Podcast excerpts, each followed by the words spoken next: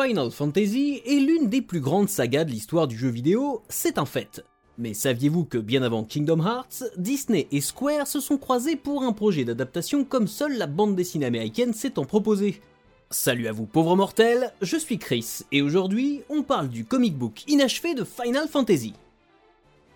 Si le nom de Final Fantasy parle aujourd'hui à pratiquement tout le monde, ça n'a pas toujours été le cas. Lancée en 1987 au Japon, la licence va mettre un peu de temps pour se faire une place au-delà des frontières du pays du soleil levant. Il faudra en effet attendre 1990 pour que le premier opus, sorti sur Nintendo NES, atteigne le marché américain, tandis qu'en France et en Europe, Final Fantasy VII, sorti en 1997 sur PlayStation, sera le premier épisode officiellement disponible, exception faite du spin-off Mystic Quest sorti sur Game Boy en 1994. Bien que le premier épisode de la saga ait connu un succès non négligeable au pays de l'oncle Sam, Final Fantasy 2 et 3 ne bénéficieront pas de localisation aux USA, et c'est ainsi que Final Fantasy IV, sorti en 1991 sur Super Famicom au Japon, est renommé Final Fantasy 2 pour l'arrivée de la cartouche Super Nintendo sur le sol américain la même année. Si vous avez suivi, c'est que vous êtes prêts pour la suite. Il n'est pas rare qu'une licence en vogue aux États-Unis, qu'il s'agisse d'un jeu vidéo, d'une ligne de jouets, d'un film ou d'une série télé, ait droit à son adaptation sur le papier chez un éditeur de comics. Cette tendance est d'autant plus vraie à partir de la fin des années 1980, avec l'arrivée dans les rayons des comic shops de titres allant des maîtres de l'univers aux Transformers, en passant par Atari Force, G.I. Joe ou Cosmo Cats. Il en va de même pour Indiana Jones, Alien, Predator, Robocop et bien évidemment Star Wars, qui auront tous été convertis en comic book pour une durée plus ou moins longue, aux côtés d'autres franchises plus ou moins plébiscitées par les lecteurs, telles que Biker Mice from Mars, l'Agence Touriste, Double Dragon, The Real Ghostbusters et même Chuck Norris Karate Commandos. Si la qualité n'est pas toujours au rendez-vous, en démontre l'horrible Street Fighter chez Malibu Comics, c'est parce que, sans grande surprise, la motivation initiale est avant tout mercantile. En 1990, dans une démarche expansionniste, le groupe Disney Publishing Worldwide lance sa filiale Disney Comics, ayant pour objectif de continuer la publication de titres comme Uncle Scrooge ou Walt Disney's Comics and Stories, déjà en cours depuis plusieurs années chez Gladstone Publishing et avant ça chez Gold Key et Dell Comics, et de lancer de nouvelles séries.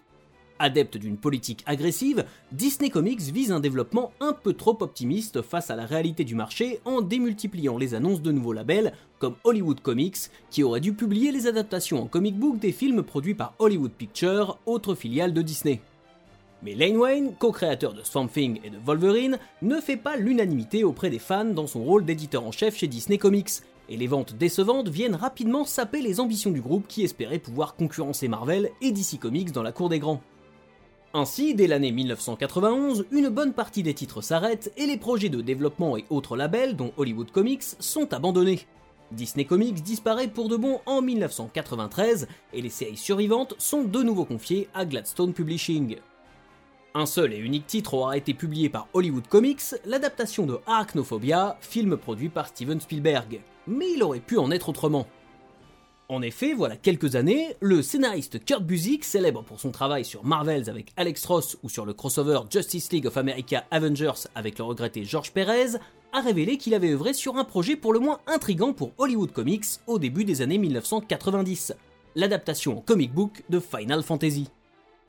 Pour remettre les choses dans leur contexte, Squaresoft avait pour idée de promouvoir la franchise auprès du public américain en s'appuyant sur une série de comics, et Kurt Busiek, déjà auteur depuis le début des années 1980, fut chargé de son écriture par Disney Comics qui, sans doute à la suite d'un jeu de rachat quelconque, avait obtenu les droits pour publier la dite série.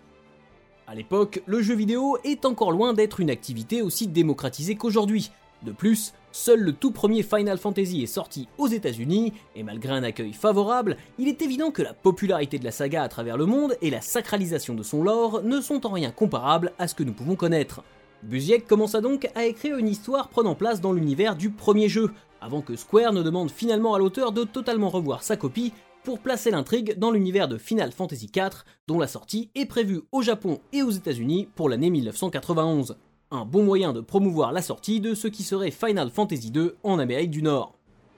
Après avoir reçu le maximum d'informations possibles de la part de Square sur ce nouvel opus, Busiek se lance et le scénario qu'il propose semble plaire aux développeurs nippons. Ce dernier, sûrement peu confiant quant à l'attrait des Américains pour le JRPG, considère que Busiek a les compétences pour rendre leur univers plus accessible aux USA et l'autorise même à américaniser le tout en renommant les personnages. La décision paraît douteuse et presque suicidaire à l'heure d'une pop culture mondialisée, mais elle est plutôt cohérente avec l'état d'esprit de l'époque. C'est l'artiste Del Barras, d'origine philippine, fort d'un parcours de dessinateur, d'encreur et d'animateur, qui est choisi pour illustrer la série, tandis que Mike Mignola, qui deviendra mondialement célèbre en créant Hellboy, se chargera des couvertures de ce qui est initialement prévu comme une mini-série de 4 numéros. Mais lorsque Disney Comics frôle la banqueroute et abandonne le label Hollywood Comics, le projet Final Fantasy est mis au placard. Buzzek estime qu'il avait sûrement terminé l'écriture de deux ou trois des quatre épisodes prévus et que Barras avait dessiné au moins un numéro complet, Malheureusement, à l'exception d'un dessin promotionnel et de deux couvertures par Mignola, il ne subsiste aucun autre visuel de ce projet à ma connaissance.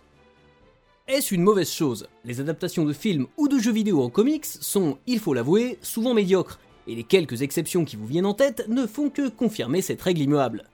Busiek n'avait de toute évidence pas pu jouer à Final Fantasy IV pendant qu'il écrivait son histoire, et si Square lui avait confié une bible de référence pour lui permettre de travailler dans des conditions optimales, les libertés qu'on avait pu lui laisser pour adapter l'univers aux attentes du public occidental d'alors seraient sans doute très mal interprétées par les puristes d'aujourd'hui. Quand bien même on pourrait découvrir le premier épisode quasi finalisé de cette mini-série, on ferait face à un pur objet de son époque, qui n'aurait aucun intérêt de nos jours si ce n'est provoquer quelques malaises dans l'assistance. Kurt Busiek, qui aurait pu rejoindre Squaresoft afin de participer à l'adaptation des prochains jeux Final Fantasy en Occident, va finalement continuer sa carrière de scénariste de comics chez Marvel, avec le succès qu'on lui connaît. Comme quoi, un peu comme dans les RPG, l'avenir ne tient parfois qu'à une décision prise au bon moment. Final Fantasy IV arrive en novembre 1991 aux USA, sous le titre de Final Fantasy II donc, dans une version légèrement modifiée. Les références religieuses sont gommées, tandis que l'ensemble est édulcoré pour éviter de choquer un jeune public, et la difficulté des combats est même revue à la baisse. Le soft restera une référence du jeu de rôle sur console, notamment pour son introduction du système Active Time Battle, qui pousse le joueur à rester impliqué pour avoir le meilleur timing durant les séquences de combat. Malgré le succès durable de la saga, il est assez étonnant de voir que là où des licences de fantasy comme Magic the Gathering, The Witcher ou Donjons et Dragons ont eu droit à de multiples versions plus ou moins pertinentes et réussies sur le papier, plus jamais aucun éditeur américain n'a tenté d'adapter Final Fantasy en comics. Il est probable que cela découle de la volonté de Square Enix de garder le contrôle sur la marque et de limiter les produits dérivés douteux pouvant dégrader l'image de sa poule aux œufs d'or auprès d'une communauté de fans aussi fidèle qu'exigeant. Enfin, à l'heure où l'hégémonie de Disney sur la culture populaire est plus affirmée que jamais, il est bon de se rappeler que cet empire du divertissement a aussi connu de véritables revers au cours de son existence. Si, à la même période, Valiant Comics, Dark Horse ou Image Comics ont su profiter d'un contexte né de l'arrivée d'une nouvelle génération d'auteurs et d'une bulle spéculative à son paroxysme, Disney a littéralement raté le coche, son échec devançant de plusieurs années l'effondrement du marché de la bande dessinée américaine.